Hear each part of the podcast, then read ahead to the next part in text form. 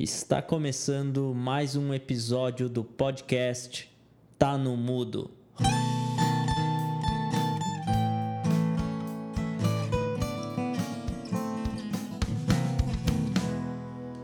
Olá, tudo bem? Meu nome é Diego Vieira e sejam muito bem-vindos a mais um episódio do Tá no Mudo.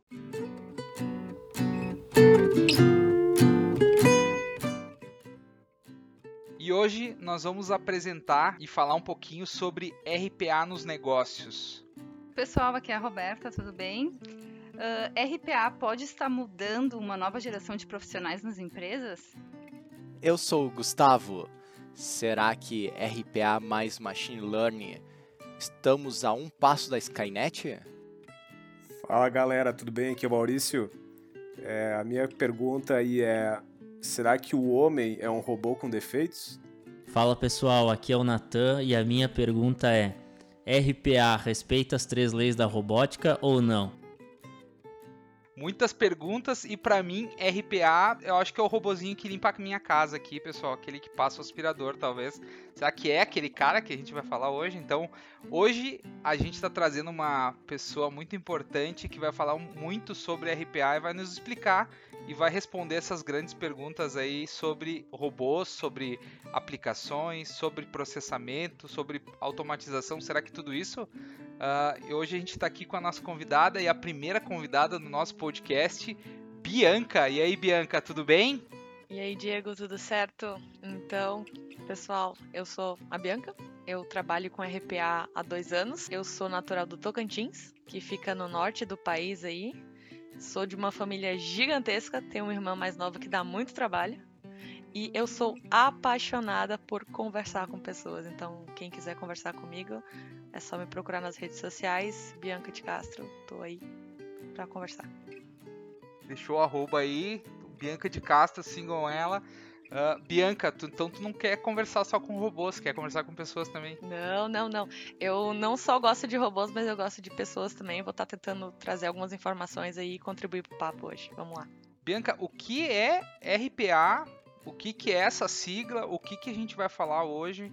É o, é o meu aspirador aqui que bate nas minhas pernas? É o, é o a Scanet? É o, o humano com defeito? Qual que é, qual que é dessa, dessa sigla aí? Quando me convidaram para o podcast, né? Acho que a primeira pergunta que todo mundo faz é o que, que é RPA. E a sigla eu sempre traduzia como automação de processo no negócio. E quando me convidaram para o podcast, eu fui fazer uma pesquisa, sabe? A gente tem que se preparar, né? E a tradução de RPA é automação de processo robótico. Então, o que, que é o RPA? É um programa que impede que você realize atividades que são robóticas. Então, aquelas atividades que tu passa o dia inteiro fazendo a mesma coisa, dando Ctrl C, Ctrl V de um sistema para o outro, pegando informação de um lugar, jogando para o outro, buscando informações num, sei lá, no PDF, numa imagem para alimentar um sistema, esse tipo de processo que a gente faz nas empresas e que tem o tempo inteiro, esses são processos robóticos. Não tem uma inteligência, não tem uma análise envolvida, né? Então, Qualquer um pode fazer esses processos, inclusive um robô.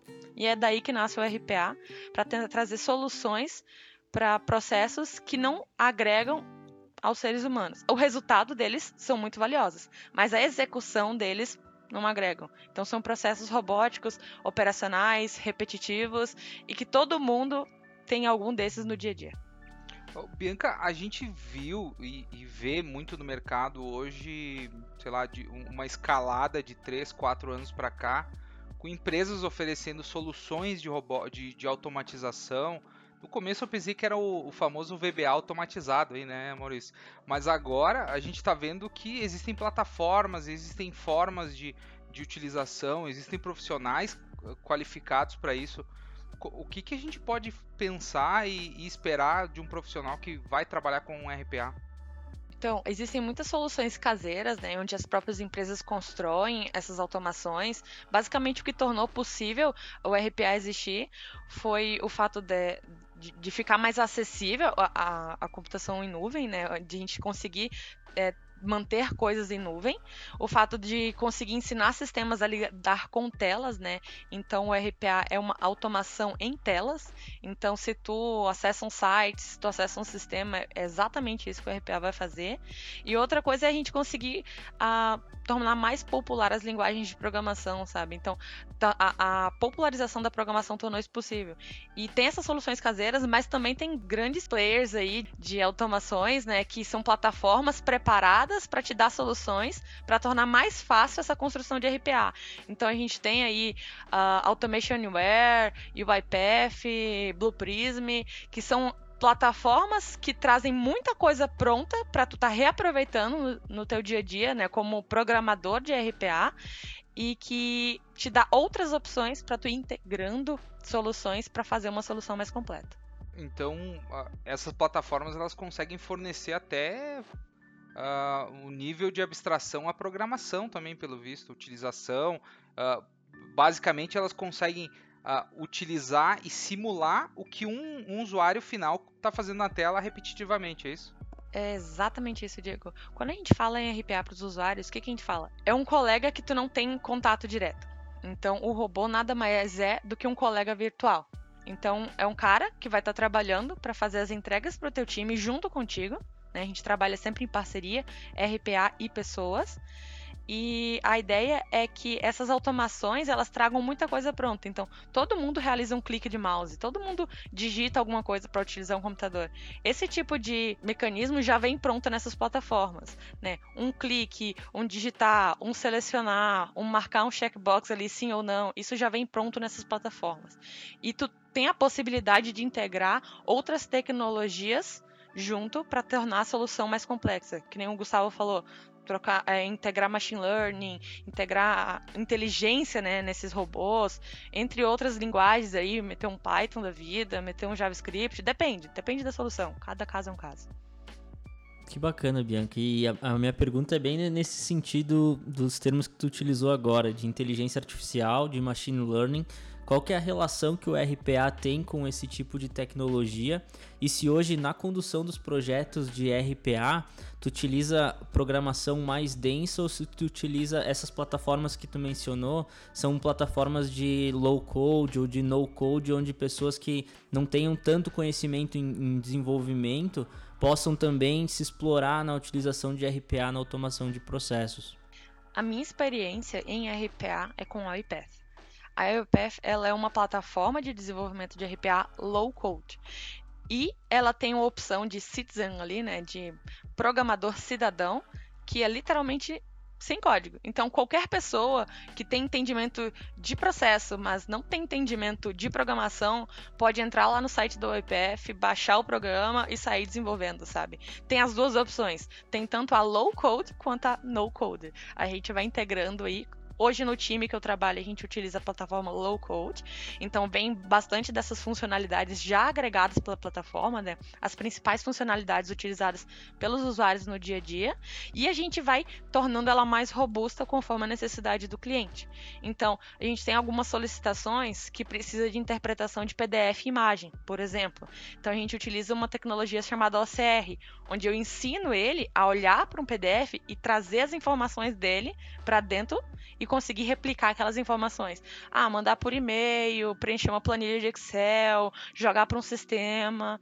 Então, a gente vai complementando essas, esses desenvolvimentos com outras tecnologias, seja o OCR, seja o Machine Learning, interpretação de linguagem natural é uma outra coisa que existe e que tudo depende da necessidade do cliente. Mas hoje, para mim, RPA diz que a criatividade é o limite, sabe? O usuário pode pensar no que quiser e a gente dá um jeito de fazer. Voltando um pouco agora para a parte do processo mesmo, né? Então, o que tu traz aqui é que tem ferramenta e ela é democrática, precisa ter conhecimento ou não precisa ter e ela vai, vai encaixar no, no negócio ou enfim, é, basta querer para se desenvolver. Mas como é, que, como é que funciona? E eu acho que vai isso muito da parte de análise de processo de negócio, né? E eu vejo que uh, tu conseguir implementar a ferramenta num processo onde as pessoas uh, fomos condicionadas né, a fazer o trabalho mecanizado né, ou robotizado, como tu traz, como é que a gente consegue extrair o melhor proveito dessas ferramentas realmente sendo assertivo no processo, né? Ou, ou seja, não uh, robotizar um processo muito simples que talvez muitas vezes não precisava nem existir, né? Que a gente pode ter esse desafio aí nessa conversão aí e nessa adequação da ferramenta. No dia a dia prático, como é que tu consegue modelar isso com, com o público que tu atinge até para que o pessoal que está nos ouvindo aí uh, consiga dar esse primeiro passo, né? Então, ferramentas vão dar conta, mas como a gente mobiliza as pessoas para encaixar o RPA num, num, num processo?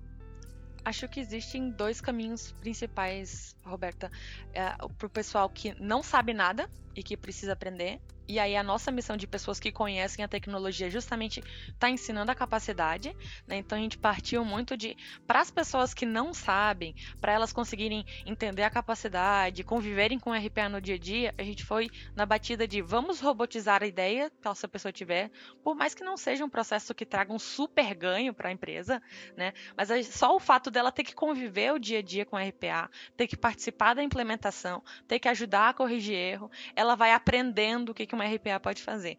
E na outra ponta, existem pessoas que já entendem um pouco mais e que realmente vão olhar para o seu dia a dia e pensar: não, essa é a atividade que realmente vai gerar algum ganho robotizar. Então a gente tem as duas vertentes.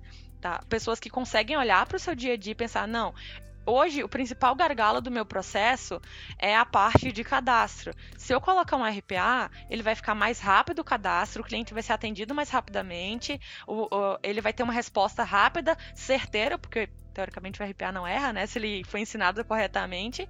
Então, tem as duas realidades.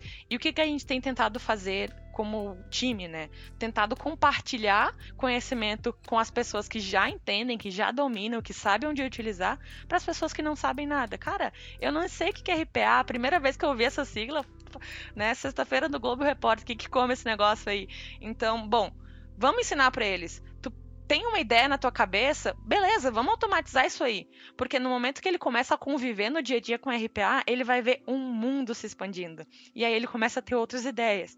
Por isso que é natural que essas automações elas sejam algo vivo, né? Então elas vão nascendo, elas vão morrendo, elas vão mudando conforme o entendimento da pessoa sobre o dia a dia dela e sobre a tecnologia.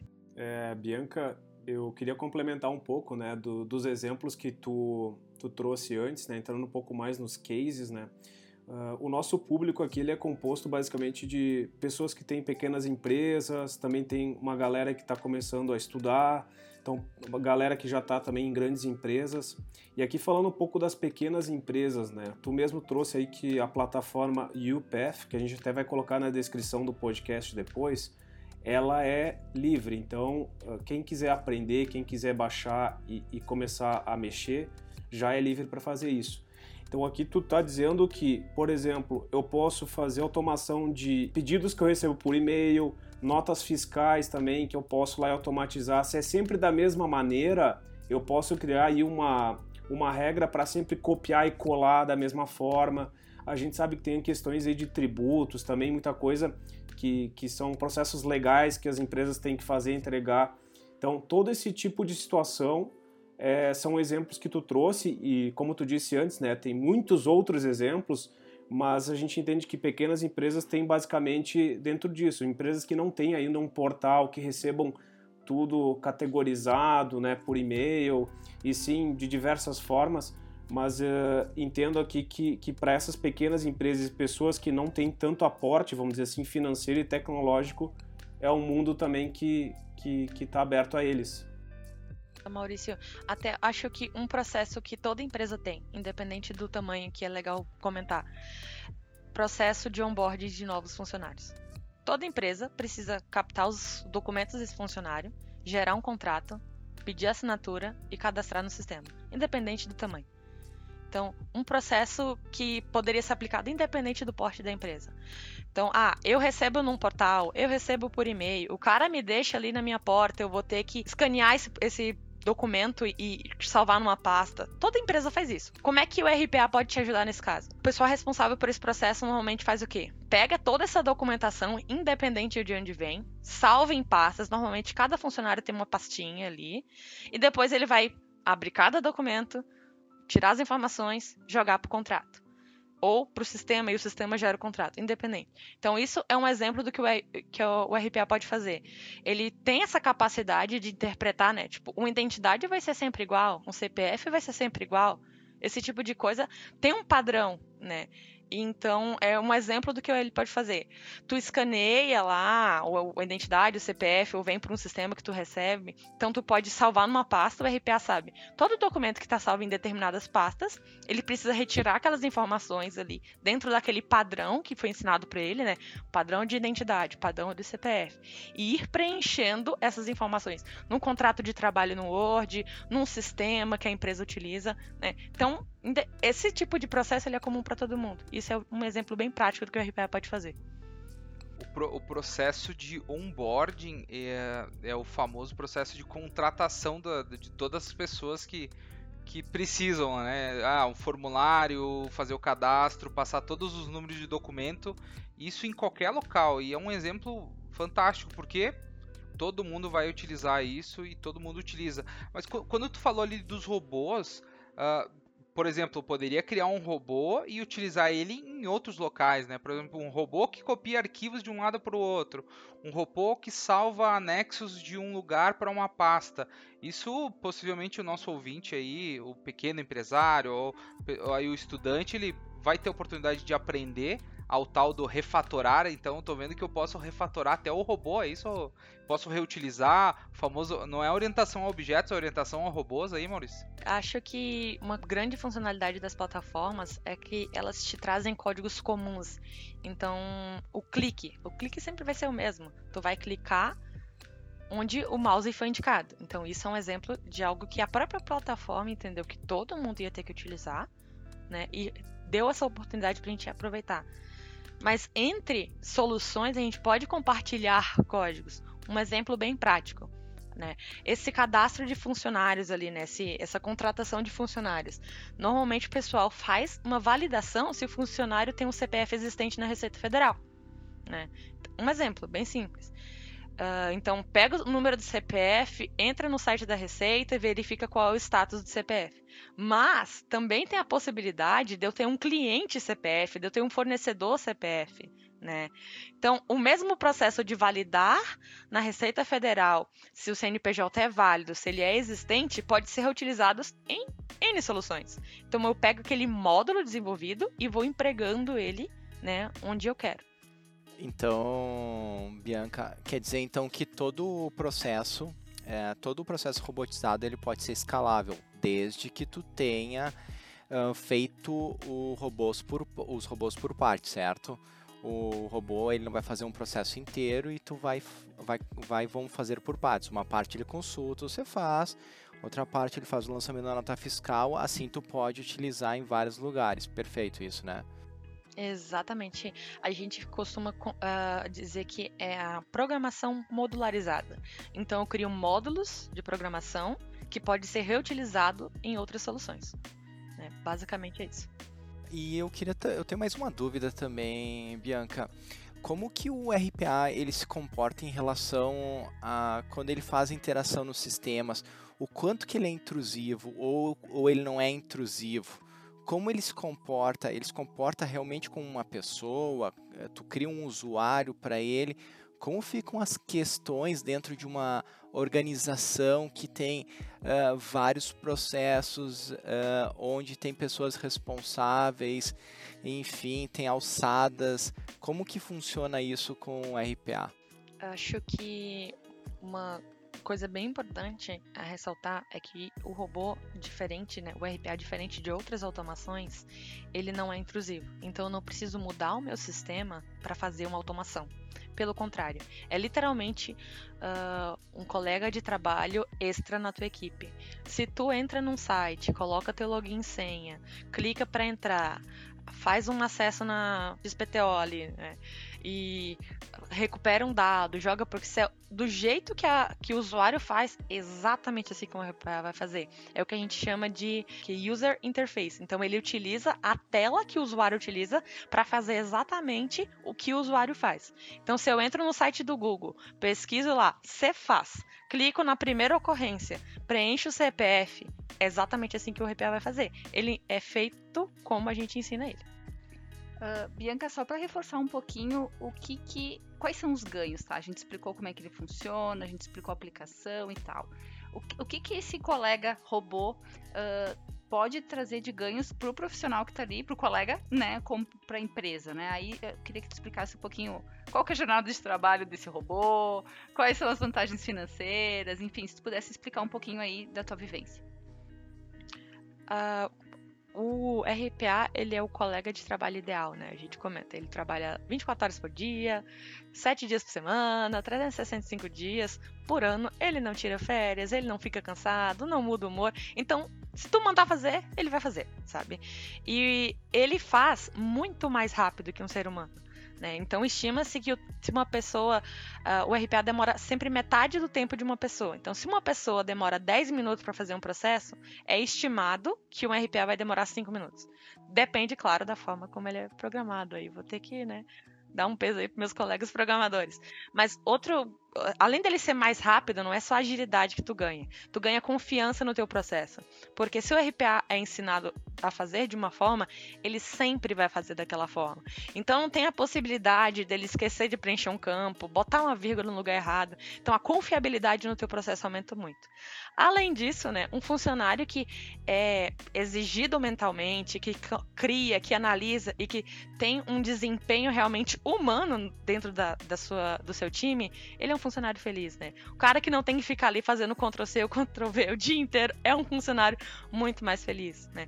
Para tu ter noção, Roberta, estima-se que hoje 30% das nossas atividades do dia a dia podem ser robotizadas. Isso é uma pesquisa da própria YPF. Quem tiver interesse pode acessar o blog lá que eles jogam bastante informação. Então, 30% do que a gente faz hoje, todo mundo pode ser robotizado, né? Então, se eu não tiver que fazer esse 30%, o tempo desses 30% eu posso fazer atendendo o cliente mais cordialmente, é, tornando o, a parte humana do nosso processo mais humana. Ter tempo para fazer o que eu realmente preciso fazer e que realmente gera ganho. Isso é muito legal, Bianca, tu trazer essa questão de, de produtividade, de quantidade de tempo utilizado, porque na realidade a forma que a gente trabalha como por hora já não é uma forma humana, porque pensar por hora e não pensar por resultado já é uma questão que não é tão humana, né? Porque a hora ela é um tempo muito mais fácil de se mensurar em máquina, em um processo repetitivo, produtivo, e não num processo que exige criatividade, que exige resolução de problemas, que até foi o tema que a gente falou no, no episódio anterior. E todo esse ganho, Bianca, até complementando, pesquisei aqui uma, uns dados que a McKinsey trouxe em relação ao impacto financeiro do RPA no mundo até 2025 por conta desses benefícios que tu trouxeste. E o impacto que vai ter na, eh, na, economia é entre 5 a 7 trilhões de dólares até 2025 com benefícios gerados por RPA. E esse todo esse valor vai ser gerado por meio de um impacto em mais de 230 milhões de pessoas no mundo até 2025. Então, 230 milhões de pessoas uh, vão estar tá sendo impactadas por algum processo que utiliza RPA no, no seu dia a dia. Então é, um, é uma grandiosidade uh, muito expressiva do, da relevância que o RPA vai ganhar ao longo dos próximos, a cada um dos próximos anos. Isso é muito interessante. 5 a 7 trilhões de dólares. Então, quer dizer, no mercado a gente vai conseguir ter uma economia, né, de 5 a 7 trilhões de dólares. O que a pessoa que está hoje na faculdade lá desenvolvendo lá o, o trabalho da faculdade poderia utilizar, poderia se desenvolver para atender hoje, que é o que a gente fala. Primeiro ponto, né, Bianca, é que falta profissional no mercado. O segundo ponto é o que a gente pode dar de dicas aqui para o nosso ouvinte se desenvolver dentro de uma plataforma. Hoje a gente está falando da UiPath, mas tem N plataformas, diversas outras aí mas a UiPath é a que mais está dentro das empresas. A gente tem grandes empresas utilizando a plataforma com equipes internas, com equipes externas, consultorias atendendo essa plataforma e utilizando, fazendo aí até DevOps em cima da, da plataforma. O que o nosso estudante lá que está ouvindo esse podcast aí e o nosso, o nosso empresário, todo esse time aí que está ouvindo o podcast pode uh, utilizar para se desenvolver? Acho que para o estudante, né? Primeira coisa que ele pode fazer para ter certeza se é esse o caminho que ele quer. Entra no LinkedIn e coloca assim RPA desenvolvedor e pesquisa nas vagas. Eu fiz isso, tá? E é espantoso a quantidade de vagas para desenvolvedor RPA. Eu acho que eu vou ter que falar com o meu chefe ali, porque tem muita coisa no mercado. Olha aí, hein? Olha aí, fala dele, hein? Fala dele, hein? Vai pedir então... aumento. Mas é, é, de verdade, assim, a quantidade de vaga aberta no mercado hoje para RPA, galera que está na faculdade, eu, eu, eu falo porque eu ainda estou na faculdade, né? Eu não sou formada, eu tô me capacitando, tô sempre estudando. Então, primeira coisa, bah, será que esse negócio aí vale a pena? Entra no LinkedIn e pesquisa as vagas. Tá. Segundo, uh, tu não precisa ter uma bagagem muito grande de programação para iniciar a estudar RPA. Como eu falei, tem duas opções, né? Tem os desenvolvedores cidadãos, que é a galera que não entende nada de programação, tem oportunidade para essa galera também. E tem a galera que curte mais programação, que quer se meter nesse mundo aí. Tu precisa saber lógica de programação. Tu não precisa saber uma linguagem específica. Porque a UiPath, por exemplo, ela tem a UI Academy, que é totalmente gratuita. Tu entra, faz os cursos, ganha certificado, e não, não paga absolutamente nada. Para baixar a versão a community, para tu se desenvolver, para tu estudar, também tu não paga absolutamente nada. Então, baixa, faz os cursos, ele ensina do básico ao avançado, totalmente gratuito, e é uma linguagem muito simples. Ele utiliza ali uma mistura de linguagem C com diagramas de fluxo, sabe, de desenho de processo, é muito simples. Tu vai avançando, né, conforme tu for fazer na academia, mas para iniciar qualquer um pode. E pro cara que é empresário, eu diria o seguinte: testa, sabe? Tem o free pro cara que é empresário também, sabe? Tem um teu processo aí que tu acha que não tá bom, que pode melhorar, ou que a equipe passa muito tempo nele tenta dar uma olhada ali na academia, conversa com alguém, tem bastante consultoria no mercado que pode fazer essa primeira automação, que dá o suporte para escalar isso depois. Faz o primeiro robô, porque eu garanto que vocês vão querer fazer mais depois. Bianca, então, se eu estou certo, quer dizer então que qualquer pessoa aqui que ouvir este podcast vai poder chegar em casa, baixar a versão do UiPath Community e fazer o seu robô pessoal perfeito esse meu entendimento? Perfeito. Uh, quando eu comecei a desenvolver RPA, né, quando eu vi a vaga, quando eu fui me candidatar, eu não fazia ideia do que, era, tá? Sendo bem sincero com vocês. Uh, eu não comentei no início, mas eu sou estudante de controle de automação. Né, engenharia de controle de automação. Quando eu vi a vaga aberta, eu achava que era robô de fábrica. Automação de robô de fábrica. Uau, né? É tudo que eu queria. Uh, e me candidatei pra vaga, e quando eu fui candidatei pra Braga, fui estudar, né? O que, que é esse negócio de RPA aí? E baixei ali a versão no meu PC pessoal, comecei a fazer os cursinhos ali, comecei a olhar um, alguma coisa, tem muito material no YouTube, e fiz um robozinho para mim ali, para me ajudar a preencher informação de relatório de estágio que eu tava fazendo na época, sabe? Tipo, lançar horas, lançar atividades bom, vou testar para ver o que que dá. Melhor do que eu ficar fazendo Ctrl C, Ctrl V, é melhor botar um robô para fazer isso aí, né? Então, não tive investimento nenhum, não tinha conhecimento nenhum de RPA, foi o primeiro contato que eu tive e já fiz meu próprio robô ali. Ótimo, então quer dizer que se eu quiser Uh, fazer um, uma votação no Big Brother aí com muitos votos, eu posso usar o RPA. É isso, Bianca? Se quiser votar no teu candidato aí, Gustavo, na final, principalmente, fica meio disputado o negócio ali. Programa o robozinho, são muitos votos por minuto. Eu acho que vai derrubar o site, talvez, mas, bom, aí paciência pro Big Brother, né? tá no mundo da cultura também, né, pessoal? muito bom, muito bom. Pessoal, pensando em tudo isso que a gente viu sobre plataformas, sobre skills, sobre o que o estudante pode fazer, o que o empresário, quem está nos ouvindo aí consegue se desenvolver e utilizar a plataforma, no final de tudo isso é economia, é conseguir atender o cliente de uma maneira rápida, é conseguir entregar valor naquilo que realmente é para entregar valor e não em processos que não agregam dentro do, do, do serviço deles, né? Então, Uh, Bianca, conta para nós da onde tu veio e o que é a Ilha do Bananal, Bianca. Então, né, pessoal, como eu comentei, eu sou de Tocantins e eu morei no Tocantins até os meus 17 anos. Aí eu vim pro sul, cansei do calor. Brincadeira, eu adoro calor, queria voltar inclusive pro calor. Uh... Mas eu vim fazer faculdade, eu me mudei pra Farroupilha. E quando eu, comecei a trabalhar ali na empresa, né, o Gustavo me perguntou o seguinte: tá, mas tu viu uns bichos estranhos lá, umas onças, uns peixes? Falei, Gustavo, eu tenho uma história para te contar. E aí nasceu a lenda, né? E foi aí que eu ganhei meu apelido de Menina Jacaré. Uh, que foi o seguinte, né? Eu tinha ali em torno de uns 10 anos.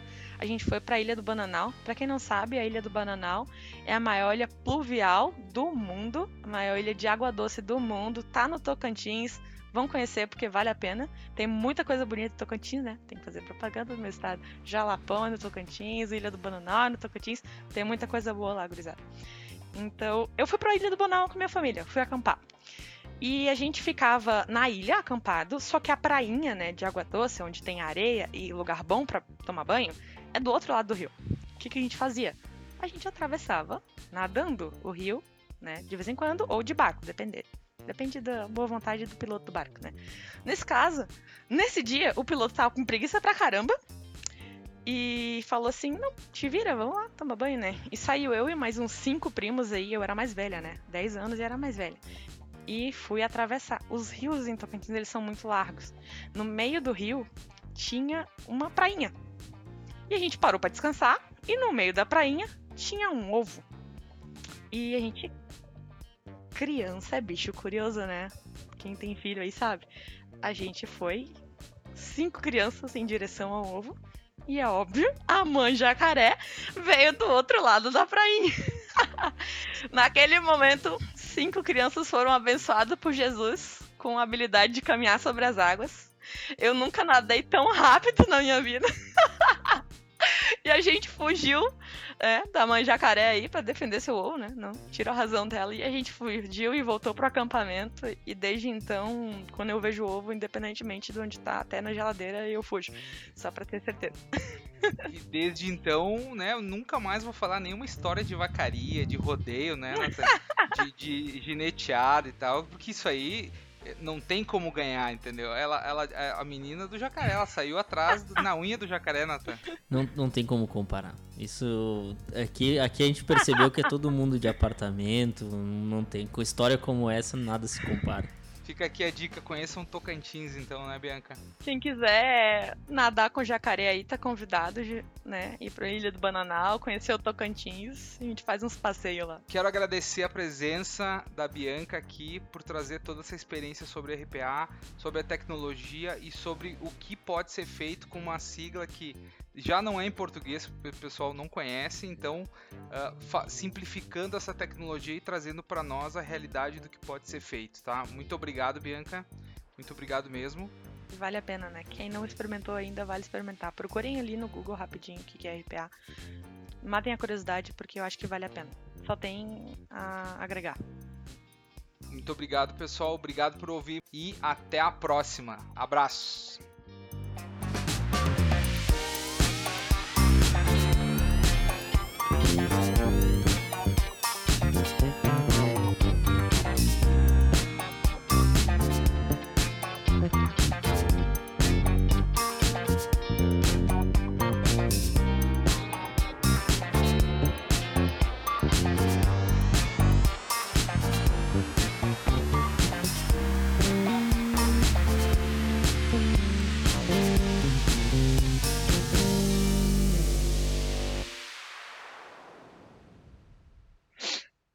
É no 3 tu tem que dar a palmada.